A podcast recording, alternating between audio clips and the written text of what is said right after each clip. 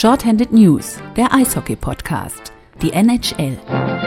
Hallo, herzlich willkommen zur zweiten Ausgabe unseres NHL-Podcasts, der Shorthanded News. An meiner Seite ist wieder Yannick Beichler. Hallo Yannick. Schönen guten Abend guten Abend. Und mein Name ist Bernd Schwickerath.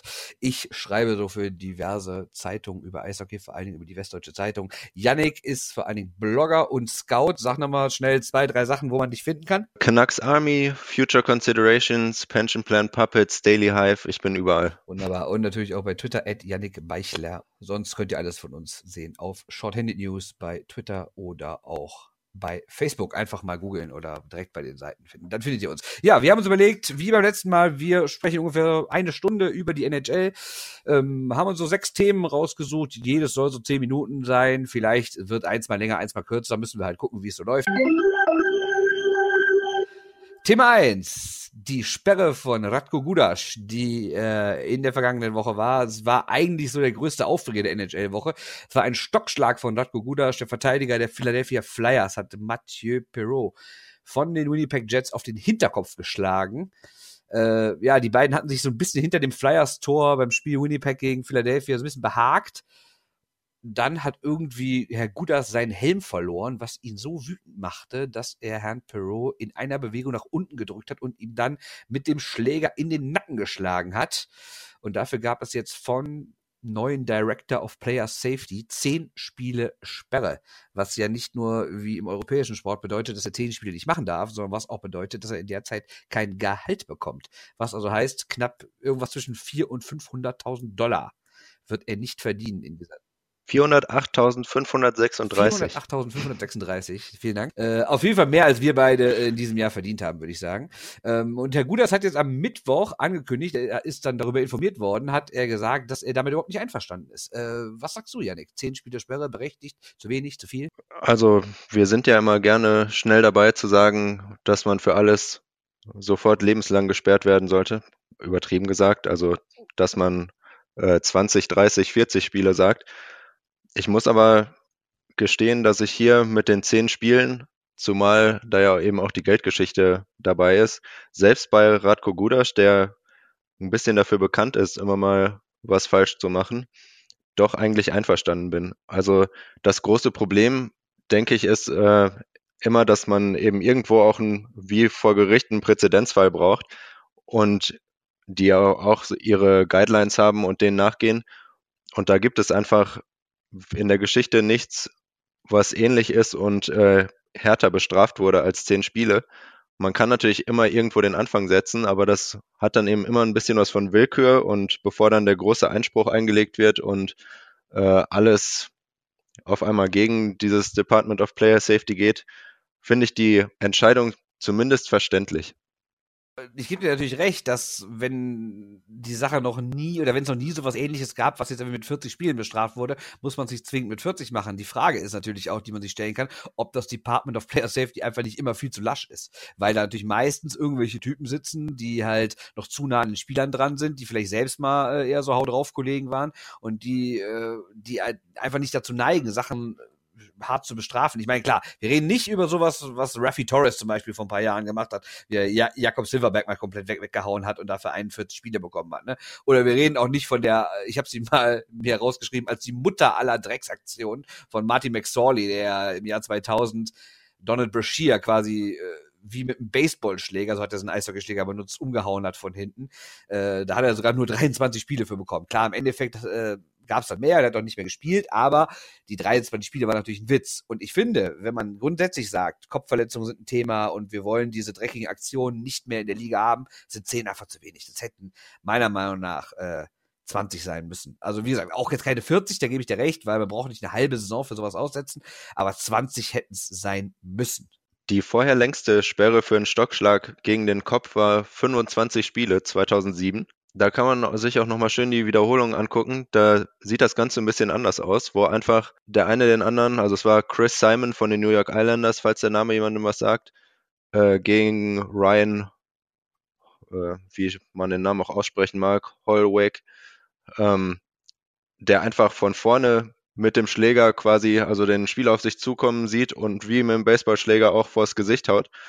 Und wenn man dafür 25 Spiele gegeben hat, kann man natürlich drüber reden, jetzt äh, sowas härter zu bestrafen. Aber man muss dann eben trotzdem sehen, dass man bei dem, was Gudasch jetzt gemacht hat, Ja, also ich gebe dir recht. das also, ist dann also, etwas unverhältnismäßig. es war, äh, ich glaube nicht, dass er das von langer Hand geplant hat. Der, hat. der ist jetzt nicht aufs Eis gesprungen, hat gesagt, so, in den nächsten 25 Sekunden hau ich einen um. Das, da, da gebe ich dir recht. Es war irgendwie so ein bisschen aus der Situation heraus, war halt dieser Zweikampf und der war, der war halt sauer und hat dann den, seinen Helm verloren. Das war so eine Bewegung, wie er ihn so runterdrückt und gleichzeitig schlägt. Deshalb, ja, es ist nicht die schlimmste Aktion in der Geschichte der NHL, was man aber auch nicht vergessen darf dass Herr Gudas auch eine Vorgeschichte hat. Ne? Der ist in den letzten beiden Jahren jeweils gesperrt worden. Einmal drei Spiele, einmal sechs Spiele. Jetzt sagt er als Verteidigung, ja gut, da bin ich ja für Checks gesperrt worden und nicht für Schlägervergehen. Aber das finde ich ehrlich gesagt ein bisschen, naja, also wer dreckige Aktion, dreckige Aktion ist für mich eine dreckige Aktion. Ist jetzt egal, ob die halt mit einem Schläger ist oder ob die ein Check ist oder was die auch immer ist. Ne? Also das finde ich ein bisschen lachhaft. Und ich finde, jemand, der so eine Geschichte hat und auch häufiger mal schon wegen, äh, wegen irgendwelchen Headshots gesperrt war oder was auch immer, der muss nach so einer Aktion auch einfach mal ein richtiges Zeichen kriegen. Und gerade, wenn es halt einen neuen Chef vom Department of Player Safety gibt, ne, Georges Paros, der es seit September ist, und der hat gesagt, als er das wurde, vor, vor, vor drei Monaten oder zwei Monaten,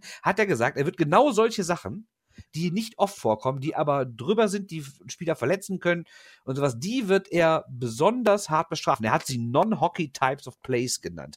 Major Incidents. Und das ist für mich sowas. Und dann finde ich, naja, muss er seinen Worten auch Taten folgen lassen und da mehr als, äh, mehr als zehn Spiele raushauen. Er hätte ein Zeichen setzen können in der Zeit und er hat es jetzt nicht getan.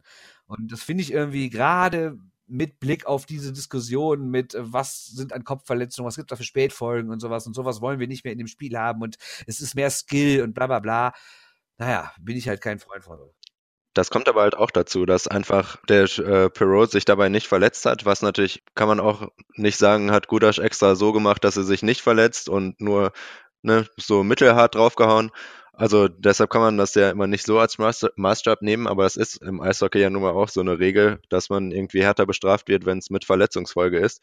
Die gab es nicht. Dabei ist das Ganze einfach aus einer Spielsituation heraus irgendwie entstanden und äh, er kam nicht einfach angelaufen, hat einen umgehauen. Und wenn man dann noch bedenkt, dass er eine halbe Million Dollar nicht bekommt, was natürlich nur sein äh, Monatsgehalt ist oder was, ich denke, das geht in Ordnung für das eine Mal. Ist halt die Frage, ob es wirklich das eine Mal bleibt. Also ich würde mich nicht wundern, wenn er wiederkommt nach zehn Spielen und wir diese oder spätestens nächste Saison dann nochmal so eine Aktion von ihm sehen. Und dann bin ich halt gespannt, ob dann das Geschrei groß nach dem Motto, hätten wir ihn doch damals nicht, bla bla bla. Naja, wir werden sehen. Ich finde auf jeden Fall, dass Herr Paris äh, eine Chance vertan hat und naja, muss er selbst wissen, wie er damit klarkommt. Nummer zwei. Es gab diese Woche mal wieder das Thema Expansion.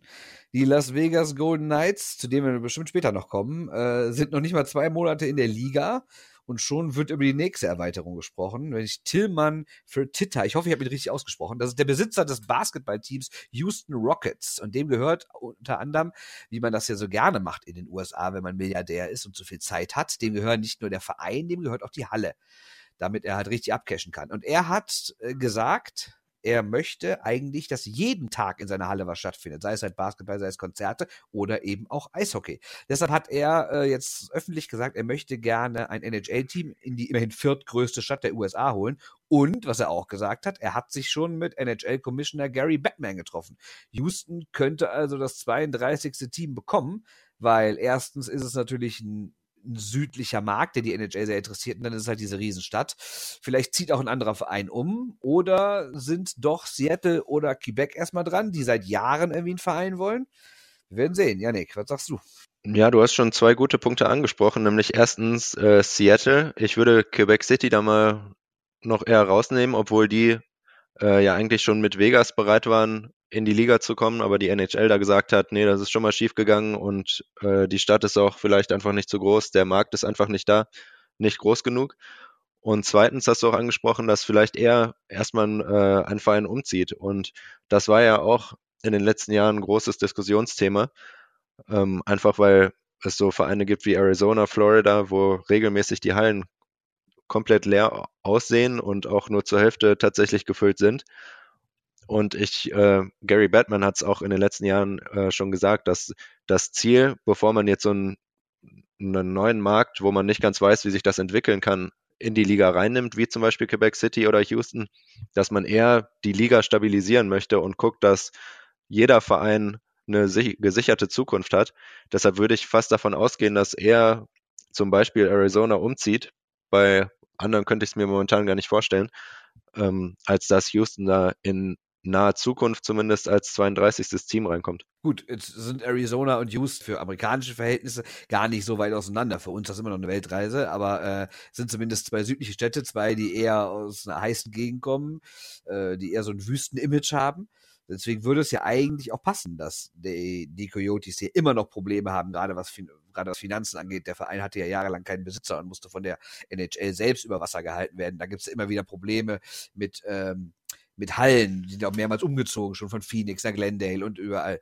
Äh, deshalb, naja, ist die Frage, wie lange die überhaupt noch überleben. Ähm, Houston wäre für die NHL eigentlich ein Sechser im Lotto. Ne? Wie gesagt, der Markt ist riesig, ist der viertgrößte in den USA. Da wohnen Millionen Leute da gibt es natürlich schon vier große Teams, unter anderem den aktuellen Baseballmeister, äh, Houston Astros, aber ich glaube, da wäre auch noch Platz, zumal Houston auch eine relativ große Eishockey-Tradition hat. Also hat ja immerhin Gordy Howe mit seinen Söhnen ähm, Ende, äh, Mitte der 70er, als es damals die äh, WHL gab, das war so eine Konkurrenzliga zur NHL, die der NHL dann auch wirklich auch Sorgen bereitet hat. Denn nachher sind die Teams äh, dann in die NHL übergegangen, aber es gab so ein paar Jahre, da äh, hat die durchaus ähm, der guten alten NHL, die es seit 1917 schon gibt, wirklich Sorgen bereitet und ähm, ganz gute Märkte abgegrast und hat dann auch so ein paar Stars rübergeholt. Und dann hat den großen, großen Gordy Howe, der hat dann äh, in Houston gespielt, ist, ist mit denen auch, äh, ich weiß nicht, ob er noch dabei war, zumindest Houston zweimal Meister geworden. Und jetzt jetzt, wo, wo, wo dieser Besitzer, Herr Fertitas, wie gesagt, ich hoffe, ich spreche ihn richtig aus, da war, der hat jetzt erst wieder äh, NHL so auf die Landkarte gebracht, deswegen könnte Houston was bekommen. Was sagst du denn zu Seattle? Was wäre da denn so ein Punkt? Hm, ja, Seattle ist ja schon sehr viel länger im Gespräch. Wobei Houston war auch schon äh, vor, ich glaube, zehn Jahren oder sowas. Ähm, aber Seattle war jetzt in den letzten Jahren immer wieder die Stadt. Nur als es dann ernst wurde, hatten sie erstens keinen Besitzer, der irgendwie, also sie haben zwar gesagt, hier Seattle ist eine Stadt, der ist ein guter Ort, wo man äh, einen Verein anbringen könnte, nur es gab keinen Besitzer und keine Halle, in, wo ein NHL-Verein rein könnte. Deshalb, äh, ich weiß nicht, ob die das jetzt in den nächsten Jahren auf die Reihe bekommen. Da würde ich schon eher, also Quebec City war ja schon eher äh, bereit reinzukommen, nur die haben es, äh, die wurden, waren von der NHL nicht gewollt. Und deshalb sehe ich da, also bei Houston wäre es durchaus möglich, aber ich könnte mir tatsächlich eher vorstellen, dass die NHL erstmal kein 32. Team reinholt, sondern äh, schaut da den Rest irgendwie zu stabilisieren und erstmal eine Liga zu bekommen, wo überall so viele Leute wie möglich regelmäßig in die Hallen gehen. Ja, wobei es so gesehen äh, Sinn ergeben würde, Seattle dazu zu nehmen, weil du immer noch dieses Ungleichgewicht hast. Du hast halt 16 Teams im Osten und nur 15 im Westen. Seattle, also mehr Westen geht natürlich nicht. Hättest du auch auf beiden Seiten 16. Ne? Und das wäre natürlich wieder ein Punkt dafür. Ob natürlich die aktuellen Besitzer, gerade in Vancouver, was ja nicht weit weg ist von Seattle, dann irgendwie sagen würde, nö, wir wollen uns den Markt nicht teilen. Naja, weiß man halt auch nicht so genau. Allerdings muss man sagen, ich gebe dir völlig recht, Seattle hat irgendwie immer noch keine Halle, weil ja die Basketballer der Supersonics seit, seit ein paar Jahren weg sind und deshalb brauchten sie auch keine Halle. Und irgendwie gibt es ja seit langem so Bestrebungen, die Basketballer zurückzuholen. Und wenn man dann eine neue Halle bauen würde, würde man die auch direkt für Eishockey mitbauen. Aber irgendwie gibt es immer wieder so Vorstöße, immer heißt es, da seien jetzt irgendwie so drei, vier Geschäftsleute aus Seattle dabei, die hätten sich mit der NHL getroffen, die wollten was tun, aber irgendwie im entscheidenden Moment kommt dann kein Angebot oder ne, bewirbt sich keiner. Deswegen weiß ich nicht. Wobei Seattle, genau wie Houston, oder sogar noch mehr als Houston, auch eine riesen Eishockey-Tradition hat. Immerhin vor genau 100 Jahren, 1917, haben die Seattle Metropolitans als erstes US-Team, nämlich den Stanley Cup gewonnen.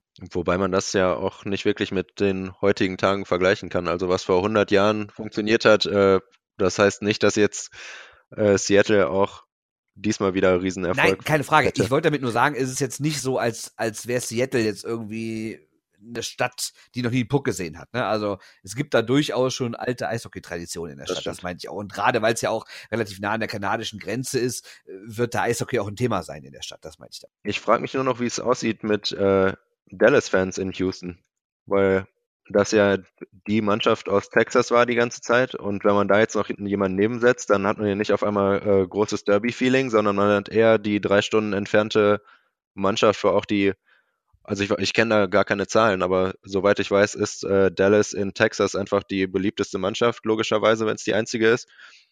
und ob man da jetzt äh, quasi den Dallas-Fans aus Houston irgendwie Fans äh, wegnehmen kann, wenn man einen neuen Verein dahin packt, oder ob die dann bei Dallas bleiben und es deshalb schwieriger wird, sich da einzusiedeln, ähm, müsste sich dann auch zeigen. Also in Las Vegas zum Beispiel, da gab es ja einfach nichts in der Umgebung. Da kommt dann Vegas hin und jetzt haben wir endlich unseren Verein, aber ich weiß nicht, ob das in Houston genauso wäre, selbst wenn die dreieinhalb Millionen Einwohner haben. Ja, aber das ist ja immer die Frage. Dieselbe Frage wäre das mit Seattle und Vancouver, dieselbe Frage wäre das mit Quebec und Montreal, dieselbe Frage war das irgendwie, als, weiß ich nicht, die Islanders äh, gegründet wurden in New York, also übrigens auch um der WHL, also der äh, WHL, in dem dieses alte Houstoner Team spielte, übrigens den Markt wegzunehmen, weil die WHL wollte in den 70ern, um groß rauszukommen, nämlich auch ein Team in New York installieren. Da hat die NHL sich gesagt, nee, machen wir lieber ein zweites Team in New York, damit die WHL da keinen Platz mehr hatten. War für ein drittes hätte es halt nicht gereicht. Ne? Also übrigens so mal zur Entstehung der Islanders. Ähm, ja, aber wie gesagt, das, das ist ja immer das Thema. Deswegen, naja, ich weiß es nicht. Und dasselbe ist, ist ja auch bei Quebec, weil wenn du mal überlegst, Klar heißt es von Montreal-Seite jedes Mal, äh, nee, wir würden uns freuen, wenn die wieder da sind, aber wir sind eigentlich wahrscheinlich auch ganz froh, dass sie die einzigen sind da im franco-kanadischen Teil und quasi alle jungen Eishockey-Fans äh, zu sich ziehen. Was sie allerdings nicht tun, das haben die jetzt im ähm, Podcast von The Hockey News ganz, ganz spaßig erzählt, ähm, dass in Quebec die Leute trotzdem immer noch Nordics-Fans sind. Obwohl sie den Verein irgendwie seit, wann war es, 95, sind die ja, glaube ich, nach Colorado, also nach Denver gezogen und wurden dann die Colorado Avalanche, übrigens direkt im ersten Jahr nach dem Umzug wurden die Meister, was natürlich extrem bitter für Quebec ist. Aber wenn man das mal überlegt, ähm, den Verein gibt es also seit mehr als 20 Jahren nicht mehr. Und äh, laut dem Podcast von The Hockey News, wenn du aber in den, in den Sportartikelladen gehst in Quebec oder in sonstigen Laden, gibt es immer überall noch die Fanartikel von dem, von dem Verein. Und niemand, oder fast kaum niemand mag irgendwie die Montreal Canadiens. Was man ja eigentlich denken würde, diese Fans seien dann irgendwie rübergewechselt, um irgendwie noch ein NHL-Team aus ihrer Nähe zu unterstützen. Aber genau gar nicht. Die hassen die Canadiens wohl mehr als vorher.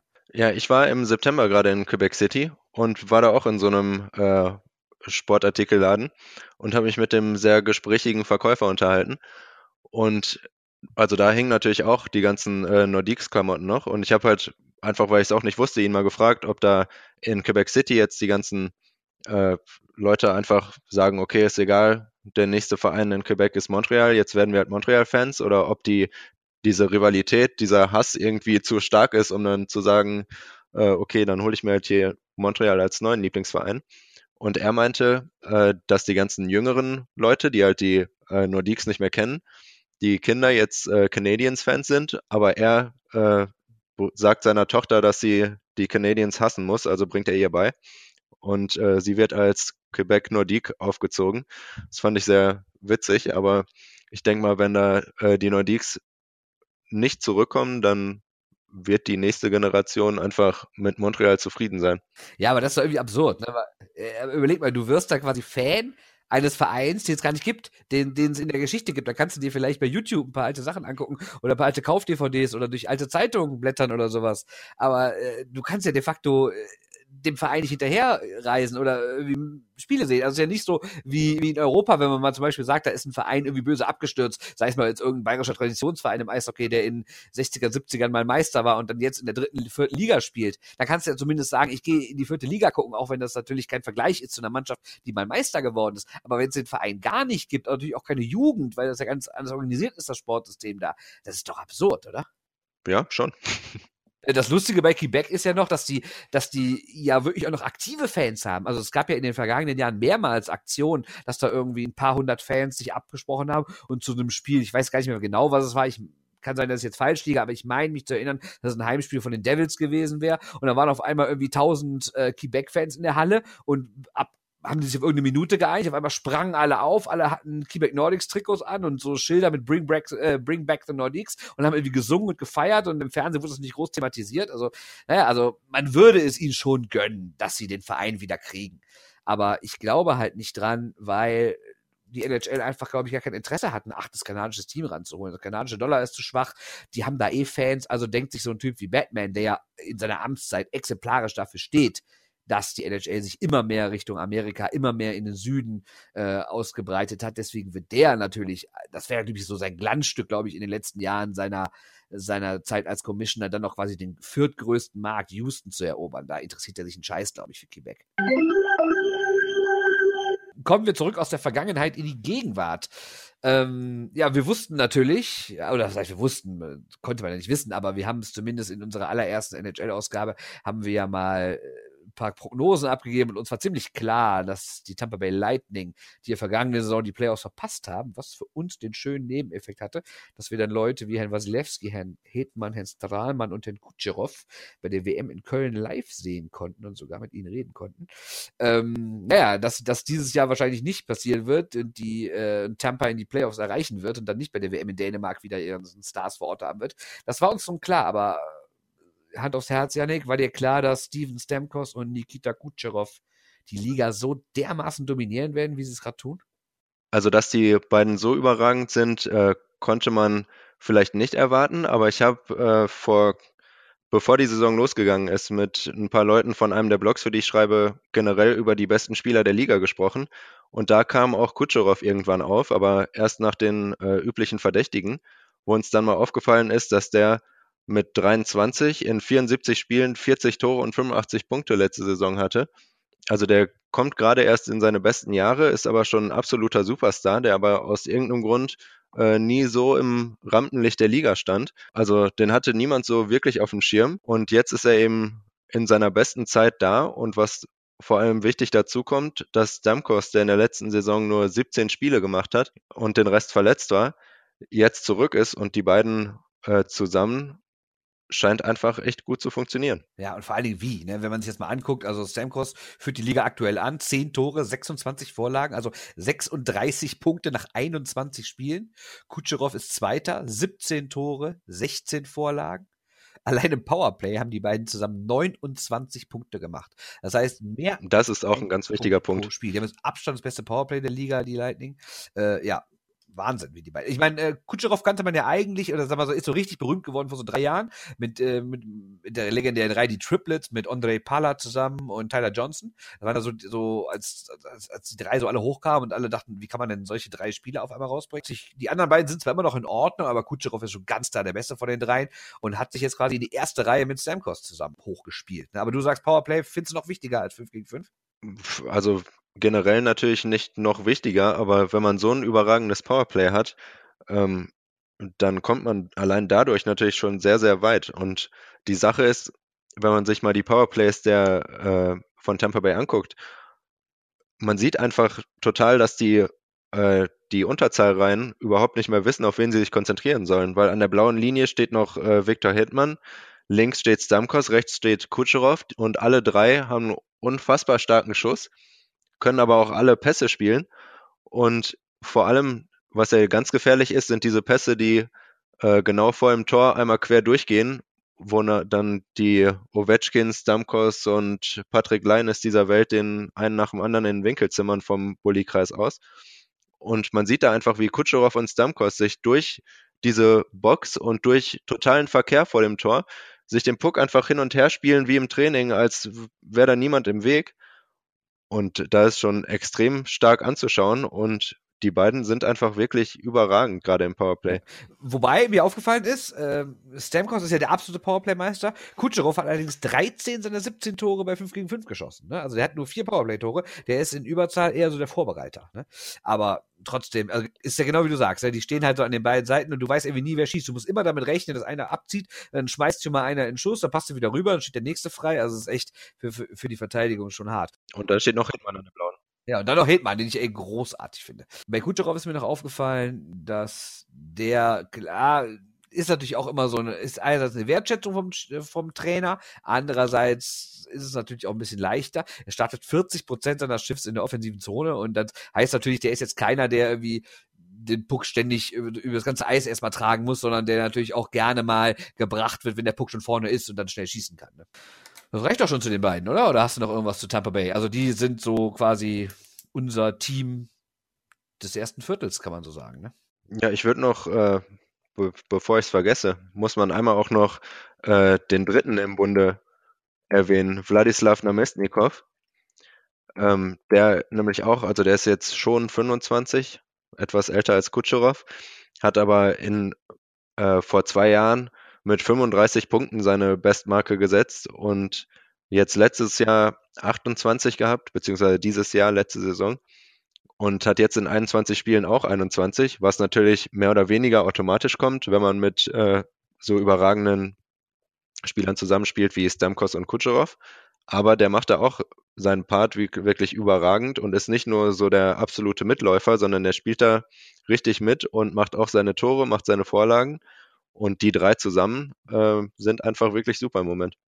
Ja, und dann gibt es noch einen nächsten Russen, quasi der nächste jungen russischen Generation, Herr Wadiewski im Tor, äh, der aktuell auch einer der stärksten Goalies der Liga ist. Also mit Tampa muss man wirklich rechnen. Und da sind wir beim vierten Thema, das daran anschließend ist. Nämlich ein Viertel der Saison ist vorbei und wir haben uns mal so die Frage gestellt, oder vielmehr haben wir äh, diesen alten Spruch, den es gibt, gesagt. Und selbst, wie, wie war das? 70 Prozent von denen, die jetzt schon entweder drin oder draußen auf den Playoff-Rängen sind, die sind doch am Ende der Saison, oder? Äh, ja, genau. Also nach einem Viertel der Saison kann man aus den letzten Jahren ungefähr sehen, dass äh, so 12 von 16 Mannschaften, die zu dem Zeitpunkt äh, in den Playoffs auf den Playoff-Plätzen stehen, auch am Ende reinkommen. Und da stellt sich natürlich die Frage, wer fliegt noch raus und wer schafft es noch rein? Zumal wir jetzt äh, ein paar große Überraschungen haben. Zum Beispiel Vegas ist natürlich immer noch oben dabei und äh, im Osten New Jersey und Detroit, wo wir, die wir beide als äh, wahrscheinlich sehr schlecht vorhergesagt haben, ist bisher noch nicht eingetreten. Und andersrum äh, gibt es natürlich auch Vereine wie Edmonton, die sehr weit unten stehen und wo man sich fragt, können die es noch schaffen? Und wenn wir uns halt die Frage stellen, wer fliegt noch raus, bin ich trotzdem immer noch davon überzeugt, dass sowohl Vegas als auch New Jersey noch rausfliegen. Ich ebenso. Vegas sehe ich nämlich immer noch so na klar, die haben jetzt die letzten Tage auch mal auswärts gewonnen, sogar bei den DAX jetzt und auch wirklich bei starken Mannschaften. Trotzdem hatten die natürlich einen Spielplan, der für die gemalt war, weil die NHL genau das wollte, was eingetreten ist. Ein paar Siege zu Beginn, damit die Stimmung angeheizt wird und dass man oben in der Tabelle steht und damit generell die Halle voll ist und so ein Hype rund um den neuen Verein entsteht. Weil wenn die jetzt von dem ersten Spieltag an unten gestanden hätten, irgendwie fünf Heimniederlagen zu, zu Beginn, vielleicht mal so eine richtige Klatsche, so ein 0-6 oder so, dann wäre natürlich eine ganz andere Stimmung rund um Las Vegas. Es gibt ja Leute, die reden jetzt schon davon, nach irgendwie zwei Monaten, das ist eine Erfolgsgeschichte, warum ist die NHL nicht früher nach Vegas gegangen oder irgendeine andere Sportliga? Das funktioniert doch, warum die ganzen Bedenken? Ich sag immer noch abwarten. Das ist jetzt alles ein Hype zugegeben, die spielen gut. James Neal scored immer noch überragend. Äh, die haben sechs, sieben verletzte Torhüter fast schon und trotzdem funktioniert es immer noch.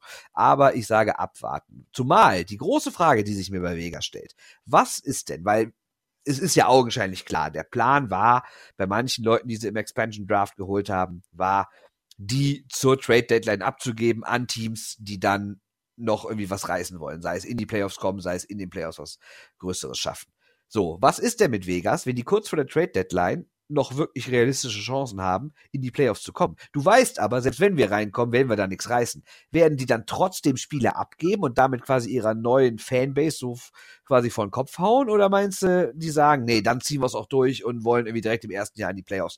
Egal, was das für unsere Zukunft bedeutet, dass wir vielleicht keinen guten Draftpick kriegen. Ich denke ehrlich gesagt, dass sie das mehr oder weniger von vornherein äh, so geplant haben, weil die Situation ja als Expansion-Team sehr schwierig ist, weil man auf der einen Seite für die Zukunft bauen muss, ohne irgendwen zu haben, ohne irgendein Talent im äh, gesamten System zu haben. Und das alles über den, muss man natürlich über den Draft aufbauen. Gleichzeitig muss man aber eben auch gucken, dass der Verein läuft in der Stadt, wo man nicht weiß, ob das überhaupt möglich ist.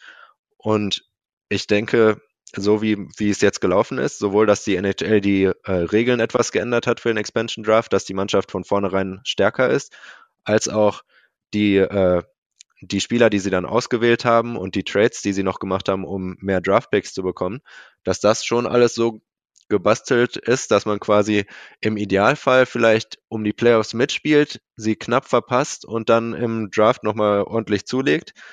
Ähm, andererseits haben sie auch sich schon äh, um, vor dem Expansion Draft so viele äh, Draft Picks angesammelt und jetzt auch schon viele Spieler geholt, dass sie eigentlich gut aufgestellt sind für die Zukunft, selbst wenn man jetzt in die Playoffs kommen sollte. Also was die Trade Deadline angeht, denke ich, werden sie weder groß einkaufen noch groß verkaufen, wenn es wirklich darum geht, in die Playoffs zu kommen, sondern einfach zu gucken, was jetzt mit der Mannschaft möglich ist und dann ja, weiter für die Zukunft bauen. Ja, aber was ist, wenn, wenn denen einer kurz vor der Deadline einen Erstrunden-Pick und vielleicht noch einen Prospect für James Neal anbietet. Was machst du dann?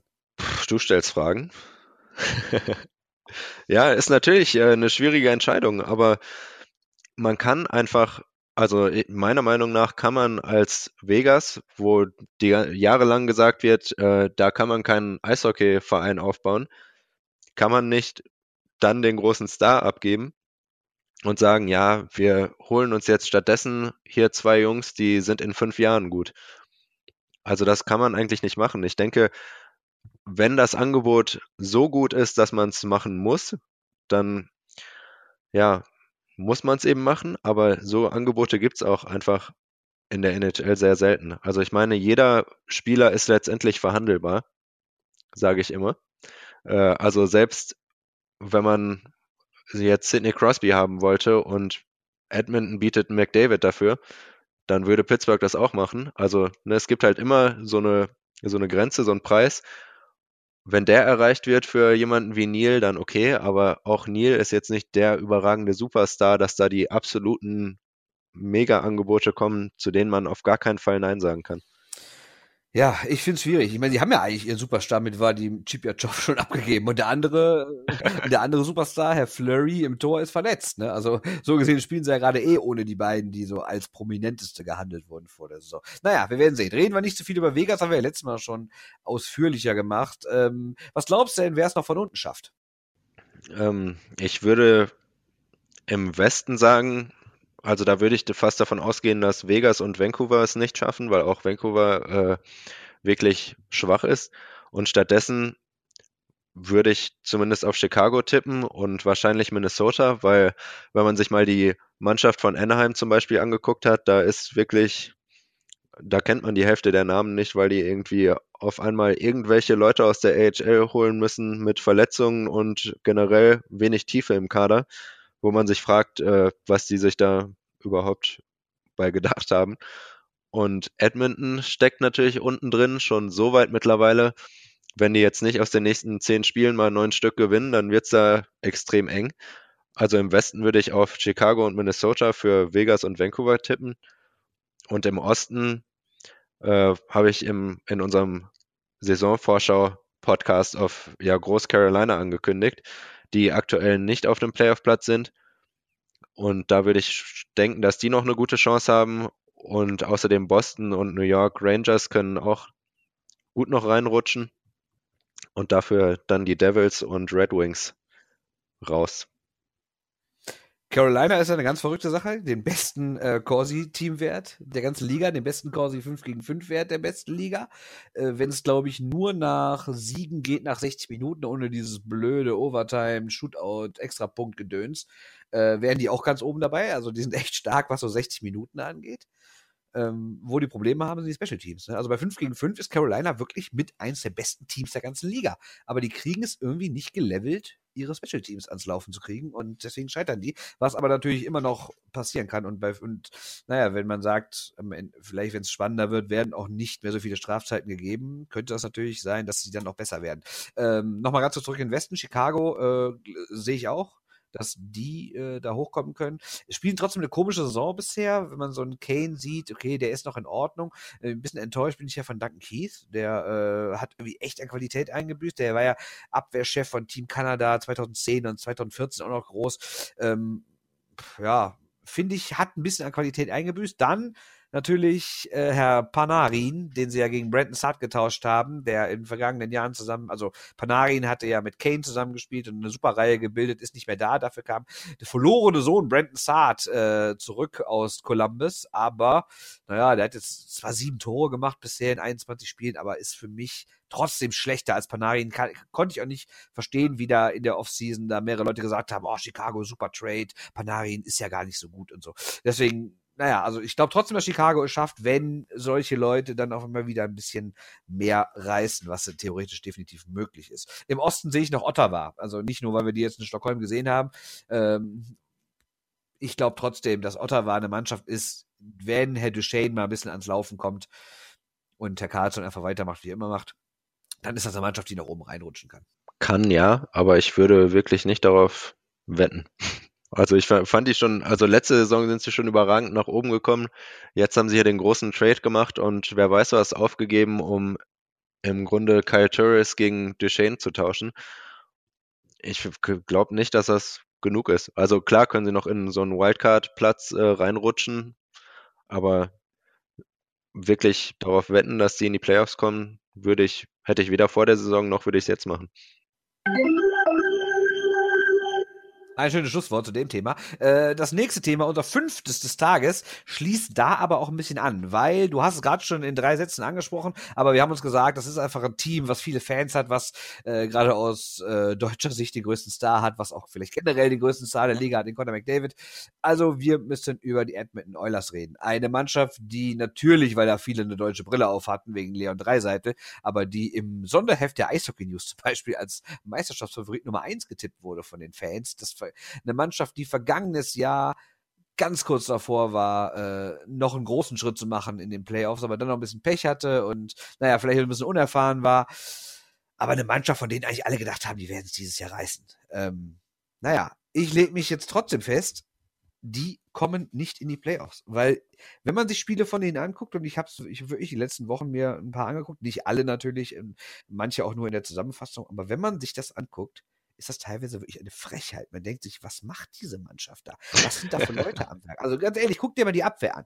Ich meine, klar, heute Nacht, wir haben ja heute äh, Donnerstagabend, heute Nacht haben sie, haben sie mal, äh, mal wieder gewonnen, aber das Spiel vorgestern in St. Louis, haben sie, glaube ich, 3 zu 8 oder was verloren. Da waren Szenen bei, also was Herr Larson oder Larsen sich teilweise defensiv leistet, wie Herr Nugent Hopkins in der neutralen Zone Scheiben verliert, wo er überhaupt nicht damit rechnet, dass hinter ihm Gegenspieler ist. Da rutschen manche Verteidiger aus. Also ich finde es wirklich, äh, ich finde es katastrophal, wirklich. Und es ist auf allen Ebenen schlecht. Cam Talbot, letztes Jahr überragender Torwart, ist dieses Jahr nicht wirklich in Form. Die Abwehr hat wirklich nichts mit einer Mannschaft zu tun, die in Playoffs was vorne hat. Und im Sturm gibt es genau zwei Leute, die was reißen. Das ist Herr äh, McDavid und das ist Herr Dreiser, der aber noch ein bisschen verletzt war.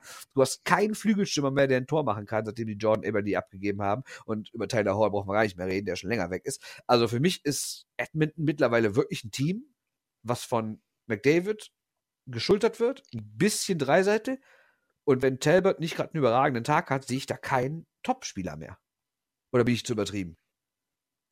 Ich, ich finde lustig, dass du äh, gerade sagst, da ist wirklich alles schlecht an dieser Mannschaft, wo du vorhin äh, schön mit Statistiken belegt hast, dass Carolina eigentlich äh, eine der besten Mannschaften der Liga ist, weil Edmonton nämlich hier in den Corsi-Statistiken direkt als Zweiter hinter Carolina ankommt in den äh, in 5 gegen 5. Also so schlecht können die auch nicht sein, Hab oder? ich auch gesehen. Ich habe es mir nämlich auch rausgeschrieben. Mit 54 Prozent sind die Zweiter.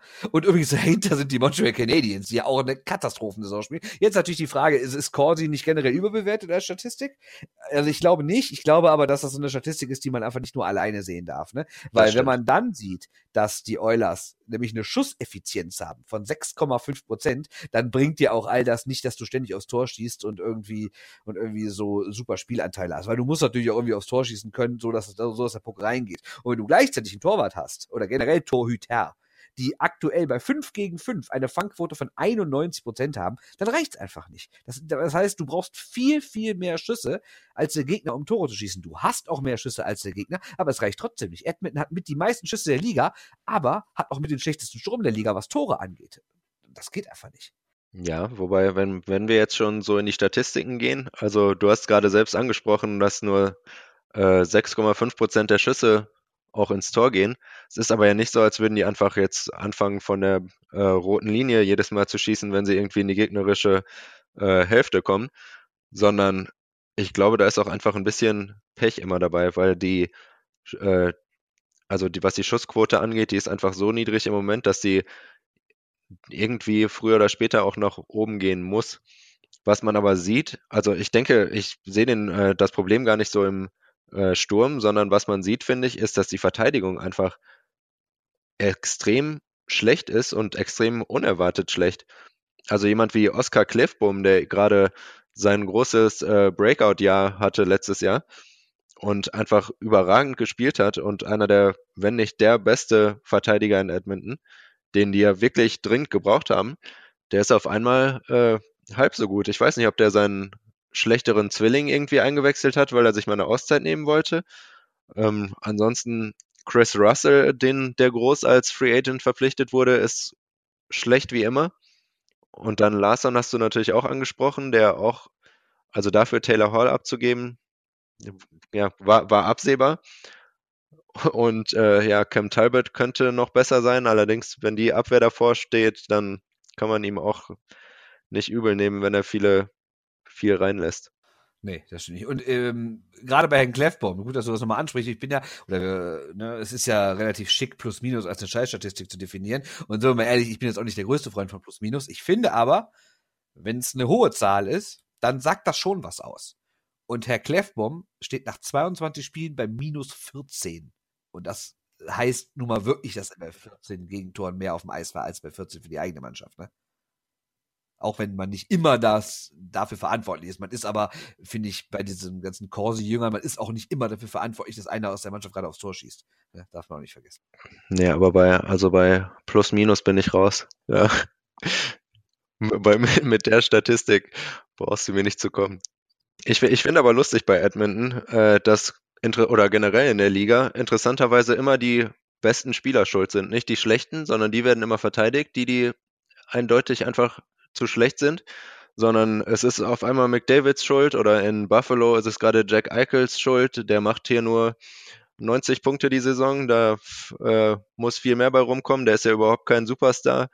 Und vorher wurde schon Hall abgegeben, der, also Taylor Hall war ja mit Abstand der beste Spieler in Edmonton, der wurde dann halt gegen einen ganz ordentlichen Verteidiger ausgetauscht und irgendwie was die, diese Schuldzuweisung angeht, ist ja schon sehr lustig in der NHL manchmal, wenn man Fans mancher Mannschaften hört. Ja, aber das gibt's doch bei allen Teams. Ich meine, bei ja, klar. in Washington heißt es ständig, Ovechkin ist kein Captain, der schießt nur Tore, sonst macht er nichts. Dann schießt er mit einer Saison 55 Tore, aber trotzdem nicht genug. Äh, in, in Montreal ist ständig ja Herr Pacioretty wird ständig angepöbelt. Ne? Also das ist ja jetzt nichts Neues. Ne? Aber es ist, aber du hast recht, das ist schon echt eine komische Sache, weil wenn man mal McDavid anguckt, ja, ich muss auch sagen, irgendwie hat er letztes Jahr ein bisschen beeindruckender gewirkt, aber trotzdem hat 28 Punkte in 22 Spielen. Ich glaube nämlich eher, der ist seinem Team mittlerweile entwachsen, weil es heißt ja immer, oh, die sind so schnell. Ja, sehe ich eigentlich nicht. Ehrlich gesagt finde ich Herrn McDavid extrem schnell.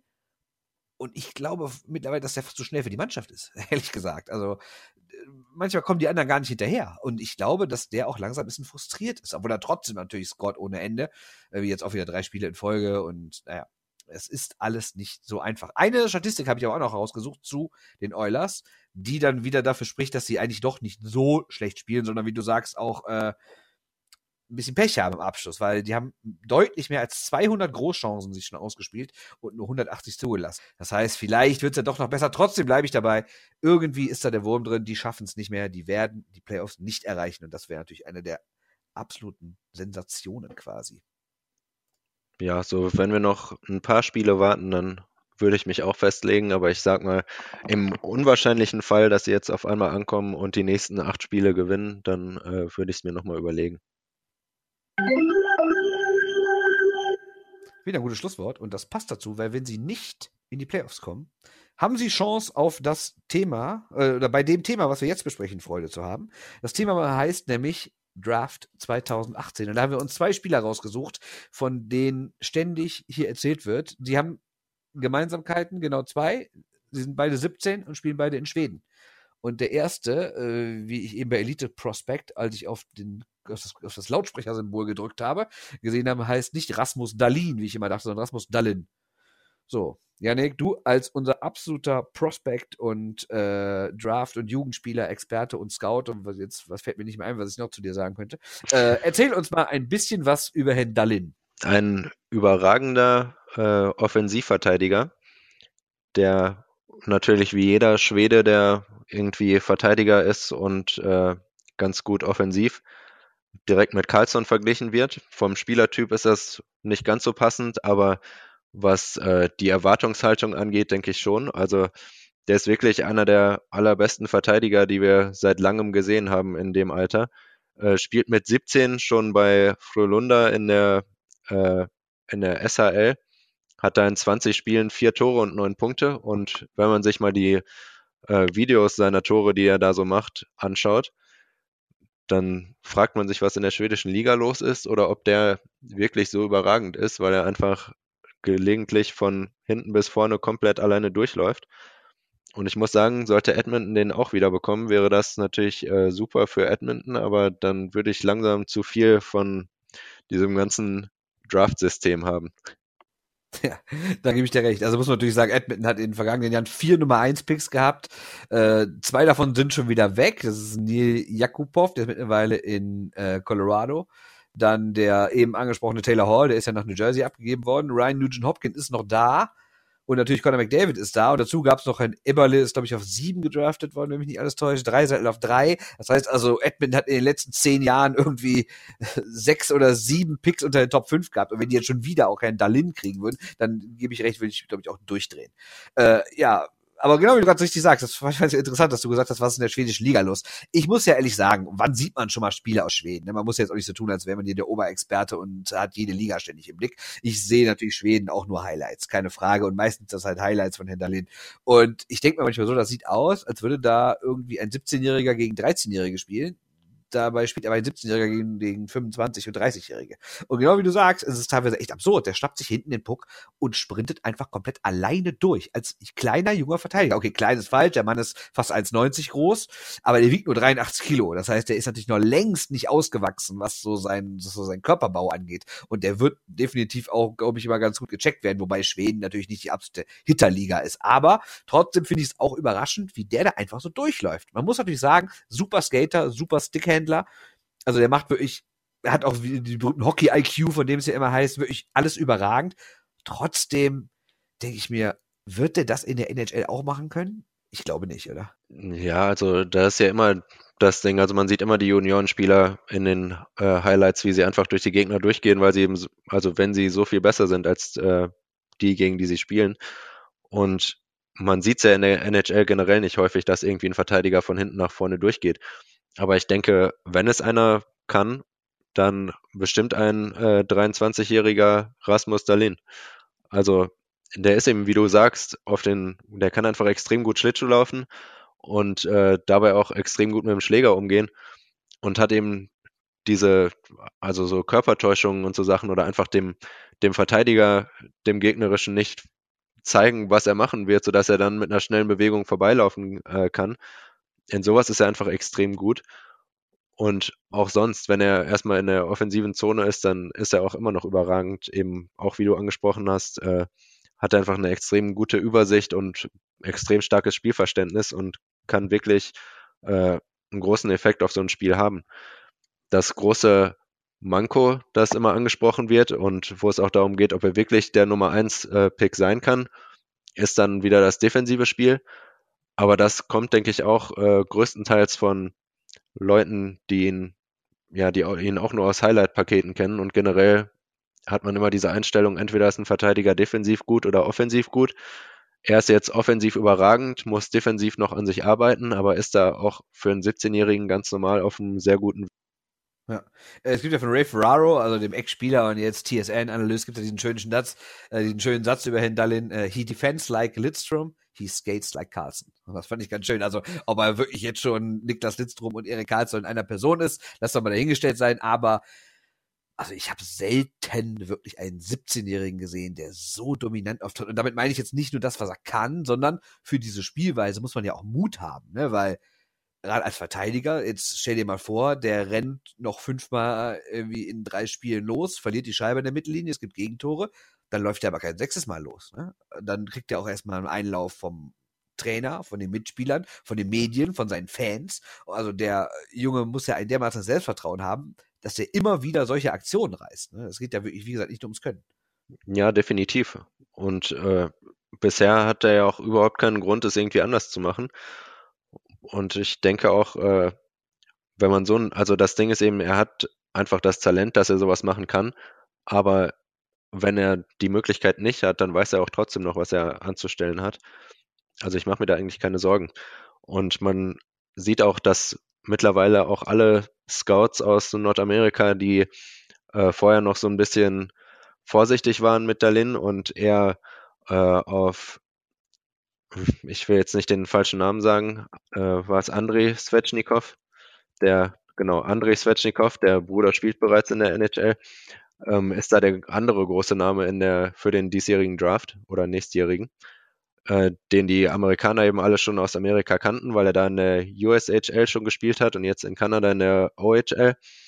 Ähm, dass die dann eben eher gesagt haben, ja, Svechnikov ist bei uns die Nummer eins und Darlene, der hat noch seine Schwächen und der muss erstmal eine komplette Saison in Schweden spielen und zeigen, was er da kann.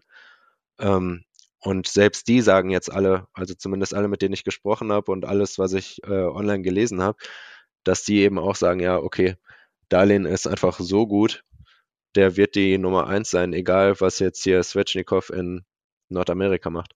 Wobei man bei ihm auch sagen muss, dass er gerade verletzt ist. Ich glaube, da ist aber auch immer so eine nordamerikanische Arroganz bei. So nach dem Motto, der soll dann erstmal hier bei uns zeigen. Ne? Also die, natürlich ist das nordamerikanische Eishockey dem europäischen voraus. Da brauchen wir gar nicht drum herum reden. Aber ähm, ob Rasmus Dahlin, der in der ersten schwedischen Liga schon gegen Erwachsene spielt, gerade eine schlechtere Ausbildung und dies ein Herr Svechnikov bei den Barry Colts in der OHL, weiß ich nicht, weil wenn man mal sieht, dass, äh, dass die letzten beiden Nummer 1 Picks, nämlich Herr Hishir äh, und äh, Herr Matthews, ja beide in der Schweiz gespielt haben, ne, dann ist das natürlich auch nicht so verkehrt. Ja, der, also das Ding ist ja immer dieses äh, körperlich härtere Spiel und die Eisfläche ist ein bisschen schmaler, dass gerade so Sachen wie äh, eben einfach ja durch die Verteidigungsreihe durchlaufen und so, wie Dalin ganz gerne macht. Das ist natürlich einfacher mit mehr Platz und äh, wie es dann ist, wenn die Verteidiger oder beziehungsweise die ganze Mannschaft im Defensivspiel stärker ist, die vom System her einfach äh, stärker spielen und dabei dann auch noch ein bisschen mehr Härte reinbringen. Ob er sowas dann immer noch kann, ist eben immer die Frage und deshalb verstehe ich schon, dass äh, der soll erstmal hier kommen, hierher kommen und zeigen, wie das Spiel läuft. Und man hat ja auch so mittelmäßige AHL-Spieler, die dann nach Europa gehen und hier die absoluten Superstars werden. Von daher finde ich das schon alles verständlich. Aber dass Dalin dann tatsächlich jetzt überall die Nummer eins zu sein scheint, das sagt dann doch gerade deshalb einiges aus. Ja, klar. Andere Sache, die mir noch aufgefallen ist, äh, klar, der Draft ist noch nicht gemacht, das dauert noch irgendwie dreiviertel Jahr, aber diese Listen, die so rumgehen, die sind ja immer relativ okay, relativ nah dran an dem, was nachher gemacht wird. Was mir auffällt, Nummer eins, Dalin Schwede, Nummer zwei, Zwetschnikow, Russe. Nummer drei, Herr Burgfist, Schwede. Nummer vier, Brady Kaczak, Ami. Nummer 5 Philipp Sardina, Tscheche. Nummer 6 Queen Hughes, Ami. Auf sieben erste, erste Kanadier.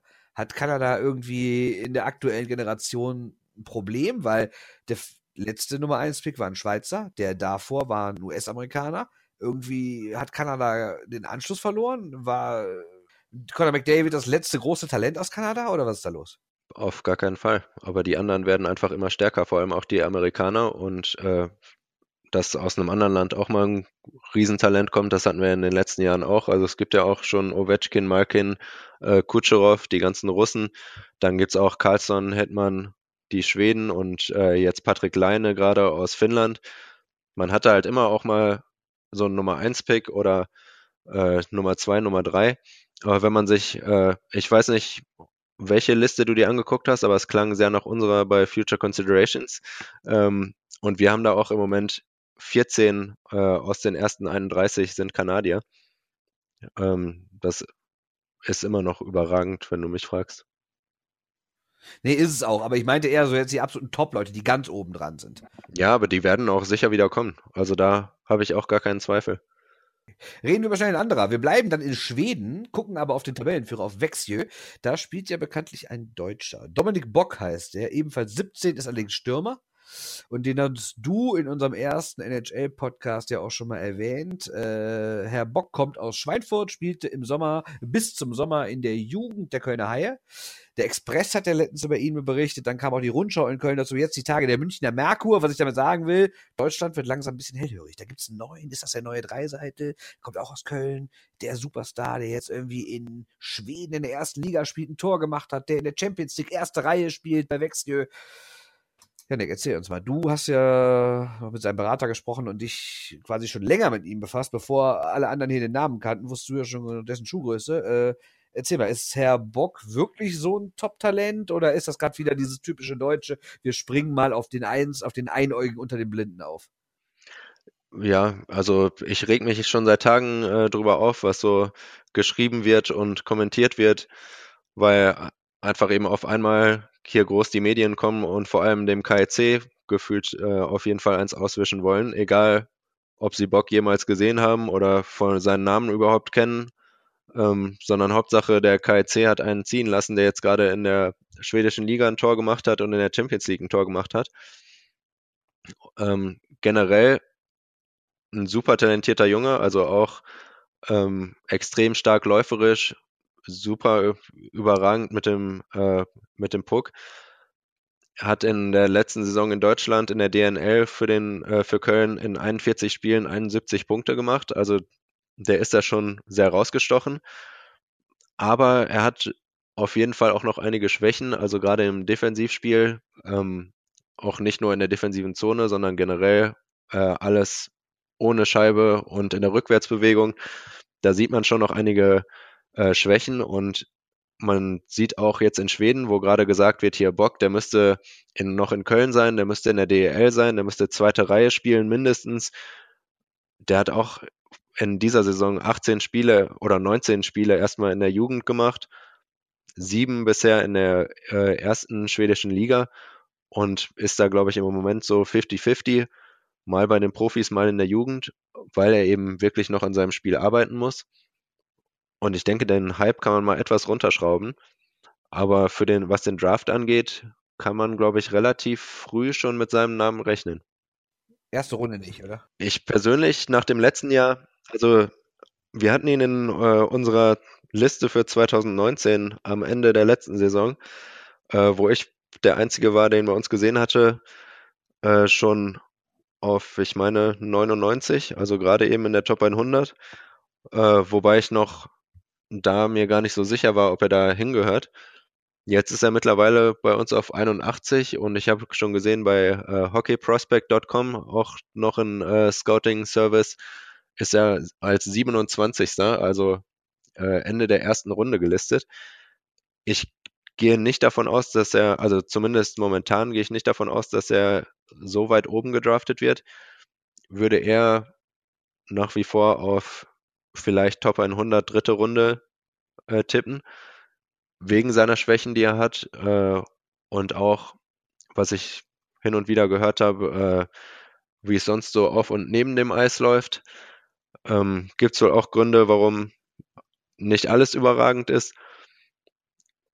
Aber ich denke, das wäre auch gar nicht schlecht, weil dritte Runde nicht so viel Druck auf ihn äh, packt wie die erste. Er wird sich vermutlich freuen, wenn er als 27. oder so gedraftet wird, aber letztendlich wäre sicher nichts falsch dabei, wenn es noch etwas länger dauert. Du sagst, es gibt Gründe. Erzähl mal, was, was meinst du damit? Ja, es, es gibt einfach äh, scheinbar so ein paar Probleme, dass er nicht der, noch nicht der professionellste ist, nicht der am härtesten arbeitet. Und das habe ich auch in der letzten Saison beim in Köln gesehen, dass er einfach nicht super konstant war, äh, weil er eben gelegentlich einfach dann ein bisschen übers Eis kriecht und äh, gerade sowohl wenn es nicht so gut läuft, als auch wenn es äh, gerade so gut läuft, dass es schon 7-0 steht, dann strengt er sich halt nur noch so halb an und so Sachen. Kann man natürlich sagen, ist extrem kleinlich und mit 17 ist noch keiner Profi. Aber wenn man das eben mit den Nordamerikanern gerade vergleicht, das ist einfach eine komplett andere Liga äh, im wahrsten Sinne des Wortes, aber äh, wirklich auch, die sind halt einfach ein Level drüber. Die sind, die Juniorenvereine sind absolut professionell und damit haben schon häufig Europäer, das ist ja auch gerade das, was man immer von äh, Russen sehr gerne hört, dass die nicht so hart arbeiten, defensiv nicht mitarbeiten und solche Dinge. Und das habe ich jetzt auch über Bock schon häufiger gehört. Aber ich will natürlich auch jetzt nicht zu negativ sein und hier die Karriere ruinieren. Es gibt einfach nur seine Gründe, warum er momentan noch wahrscheinlich eher in der dritten Runde steht als okay. in der ersten. Wir werden das beobachten. Spätestens nächsten Sommer wissen wir da genaueres. Und damit kommen wir auch zum Ende unserer zweiten regulären NHL-Podcast-Ausgabe der Shorthanded News. Wir haben uns überlegt, dass wir euch zum Ende noch was mitgeben. Nämlich, äh, wir erzählen ja immer äh, über diverse Sachen und wo wir unsere Infos herhaben, das weiß man dann nicht immer so genau. Äh, deshalb haben wir gesagt, ähm, Wir stellen euch quasi Tipps vor und sagen, wo ihr euch selbst noch ein bisschen einlesen könnt in das Thema vertiefen. Und äh, ja, der Yannick fängt heute an und stellt eine seiner beliebten Statistikseiten vor. Erzähl doch mal, was hast du dir da ausgedacht für die Leute? Ja, du hast ja äh, heute sehr die Nerd-Stats hier reingebracht, die äh, Statistiken wie Corsi zum Beispiel. Wenn euch das noch äh, nichts gesagt hat, dann würde ich sehr hockeygraphs.com empfehlen. Also das ist einfach hockey-graphs.com. Hört man schon, es geht um äh, Hockey und gleichzeitig irgendwelche Diagramme, also in die statistische, mathematische Richtung. Wem das jetzt schon zu viel ist, äh, man kommt irgendwann in die Sache rein und es geht ja um Eishockey und ist hier kein äh, trockener Schulstoff. Aber in den letzten Jahren hat sich einfach gezeigt, dass extrem viel über Statistiken geht, vor allem schon in anderen Sportarten in Nordamerika, im Baseball, im Basketball, dass man sehr viel durch Statistiken machen kann. Sehr viele Statistikblogger aus Nordamerika wurden äh, auf einmal aus ihrem äh, Kinderzimmer vom Laptop weggerissen und von NHL-Mannschaften unter Vertrag genommen, damit die da weiterhelfen. Und da ist gerade in den letzten Jahren ein riesiger Boom.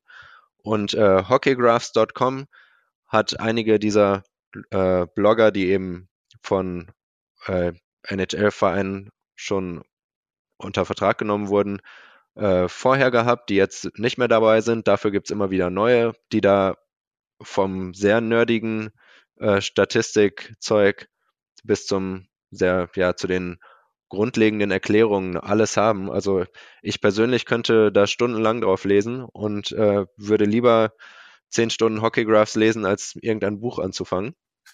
Von daher kann ich das nur empfehlen. Äh, erzähl mal, wenn man auf die Seite kommt, ähm, die ist ja jetzt nicht unbedingt eine, eine optische Hingabe, ne?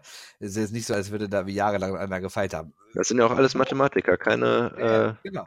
Wo soll man Designer. denn draufklicken? Wo soll man denn draufklicken, um, äh, um was Interessantes zu finden? Was würdest du empfehlen?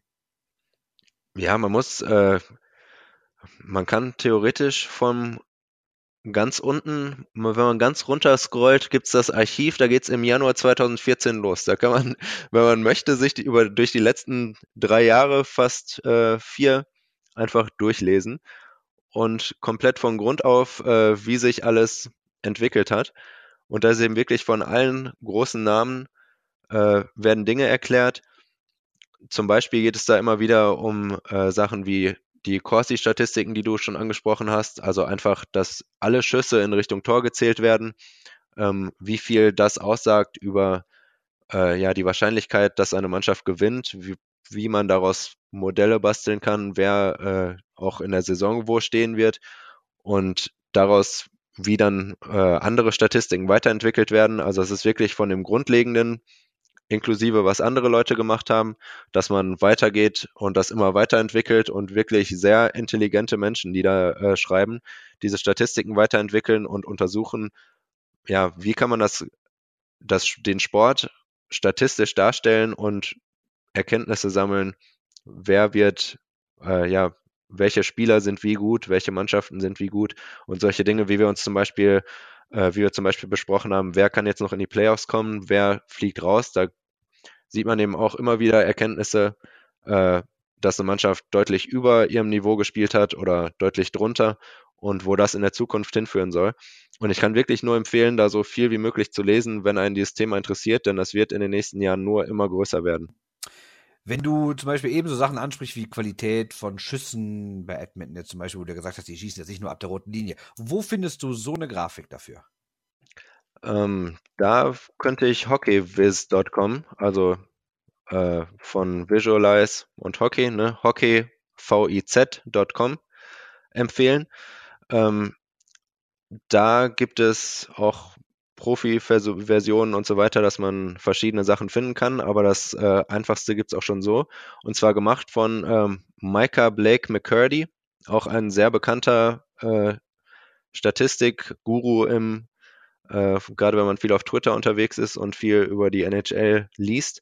Da gibt es dann eben äh, Grafiken, welcher Schuss kommt woher und äh, welche Mannschaft schießt wie viel und dann auch so Heatmaps, also wo kommen die Schüsse im Vergleich zum Liga-Durchschnitt her, wenn ein bestimmter Spieler auf dem Eis ist oder nicht auf dem Eis ist, also wem die äh, puren Zahlen zu viel sind der kann sich da alles äh, schön in Bildchen angucken und äh, sieht da eben genau, also es basiert alles auf den Zahlen von anderen Seiten und man kann eben einfach sehr schnell einiges erkennen. Okay. Wunderbar. Äh, ich würde sagen, das hat schon der, es klang lange interessant, können wir die nächsten Wochen gerne mal machen. Kannst du dir noch mal ein paar andere Seiten vorstellen und vielleicht auch einfach mal, äh, dass die Leute dann, wenn die das hören und live am PC sitzen, dass du vielleicht einmal so erklärst, auf die Seite gehe ich, dann drücke ich da drauf und so, dass man sich erstmal angucken kann. Also ich, wie gesagt, mich interessiert sowas auch. Ich finde sowas total spannend. Ich komme natürlich ein bisschen aus einer anderen Ecke. Ne? Ich komme eher aus ein bisschen aus dieser sportkulturellen Ecke und deshalb stelle ich auch was anderes vor und keine Statistik-Nerd-Seite, sondern was vom Yannick äh, das verteufelte Buch. Also wir reden wirklich über Papier in Pappe und das sind also Buchstaben. Na, da muss ich aber, bevor du, bevor du damit anfängst, muss ich noch kurz sagen, ich habe mir auch gerade das Buch äh, Statshot von Rob Vollman geholt, wo es natürlich auch um Eishockey-Statistiken geht. Aber wenn ich ein Buch lese, ne, dann muss es schon mal sowas sein. Okay, ja, das ist interessant. Schön. Bei mir ist halt genau anders. Ne? Wie gesagt, ich, ich interessiere mich für sowas auch, aber meine Sache ist eher äh, dann eher so eine sportkulturelle Sache oder historische Sache, die mich viel mehr interessiert. Und deshalb kann ich euch empfehlen, Ar Architecture on Ice, The History of the Hockey Arena von Howard Schubert. Ich wiederhole nochmal, Architecture on Ice, A History of the Hockey Arena. Das ist ein Buch, ein sehr großes, schweres Buch und es geht über die Entwicklung von der allerersten Eisbahn der künstlichen in Kanada bis zur heutigen Multifunktionsarena. Es ist nicht nur technisch, also es ist jetzt nichts für Architekturstudenten oder Leute, die sich besonders dafür interessieren, wie man ein Haus baut oder wie man irgendwie eine Eisfläche kühl hält, sondern es ist auch was Kulturelles. Es geht so über die Entwicklung der Fankultur, über die Entwicklung der Zuschauerkultur. Wie hat sich zum Beispiel der Zuschauer an die Halle angepasst? Wie haben sich die Halle Hallen an die Zuschauer angepasst im Laufe der vergangenen Jahrzehnte. Ähm, das ist echt ganz interessant. Es werden einzelne Hallen ähm, quasi nachverfolgt. Wie hat sich der Madison Square Garden entwickelt? Der ist ja schon diverse Male renoviert und umgebaut worden. Und da sind tolle Bilder drin, wirklich so teilweise aus diesem Golden Age of, of Sport aus den 20ern und äh, natürlich auch noch später. Aber da sieht man wirklich, dass der Madison Square Garden zum Beispiel in den 20er Jahren schon eine Riesenhalle war für 15.000 Zuschauern und wirklich aussah wie äh, Hallen in Deutschland erst viel, viel später oder in Europa generell. Der Maple Leaf Gardens wird groß erwähnt, das Montreal Forum, also die ganzen ikonischen, alten, großen, legendären NHL-Hallen werden quasi vorgestellt. Ist ein sehr sehr interessantes Buch, kann ich sehr empfehlen. Andererseits, was man sagen muss, nicht ganz billig, kostet 45 Euro das Buch. Ist auch, wie gesagt, nichts, was man mal so kurz äh, in der S-Bahn liest, sondern ist eher was, wo du am Tisch sitzen musst. Ich habe es mir letztes Jahr zu Weihnachten schenken lassen, ist also nicht mehr ganz aktuell, kommt, glaube ich, ist so von Mitte 2016. Aber gut, weil es das ein historisches Buch ist, hat es jetzt auch nicht so viel getan. Kann ich sehr empfehlen. Das heißt, wenn ihr jetzt den Rundumschlag wollt, besucht die Nerd-Stat-Seiten, die Yannick gesagt hat. Guckt euch an, wie das alles passiert und dann holt ihr euch so ein Buch, lest mal die Historie dazu und dann habt ihr einen schönen Rundumschlag um die NHL. Ja, das war's auch schon. Zweite Ausgabe vom Shorthanded News NHL Podcast, der, wie wir sagten, am besten so alle zwei Wochen erscheinen soll. Jetzt dieses, diese Woche haben wir es geschafft. Wir hoffen, dass wir es in den zwei Wochen wieder schaffen. Mal sehen, über was wir dann reden. Ich sag auf jeden Fall vielen Dank an Yannick Beichler. Vielen Dank, dass ich wieder dabei sein durfte. Gerne. Ich hoffe, du hast auch weiterhin Spaß und bist nach wie vor dabei. Und ich bin Bernd Schwickerath. Wir sagen Tschüss und macht es gut. Euch einen schönen Abend, einen schönen Morgen, einen schönen Mittag, wann immer ihr uns hört. Und erzählt, dass es uns gibt. Bis zum nächsten Mal. Shorthanded News, der Eishockey-Podcast. Die NHL.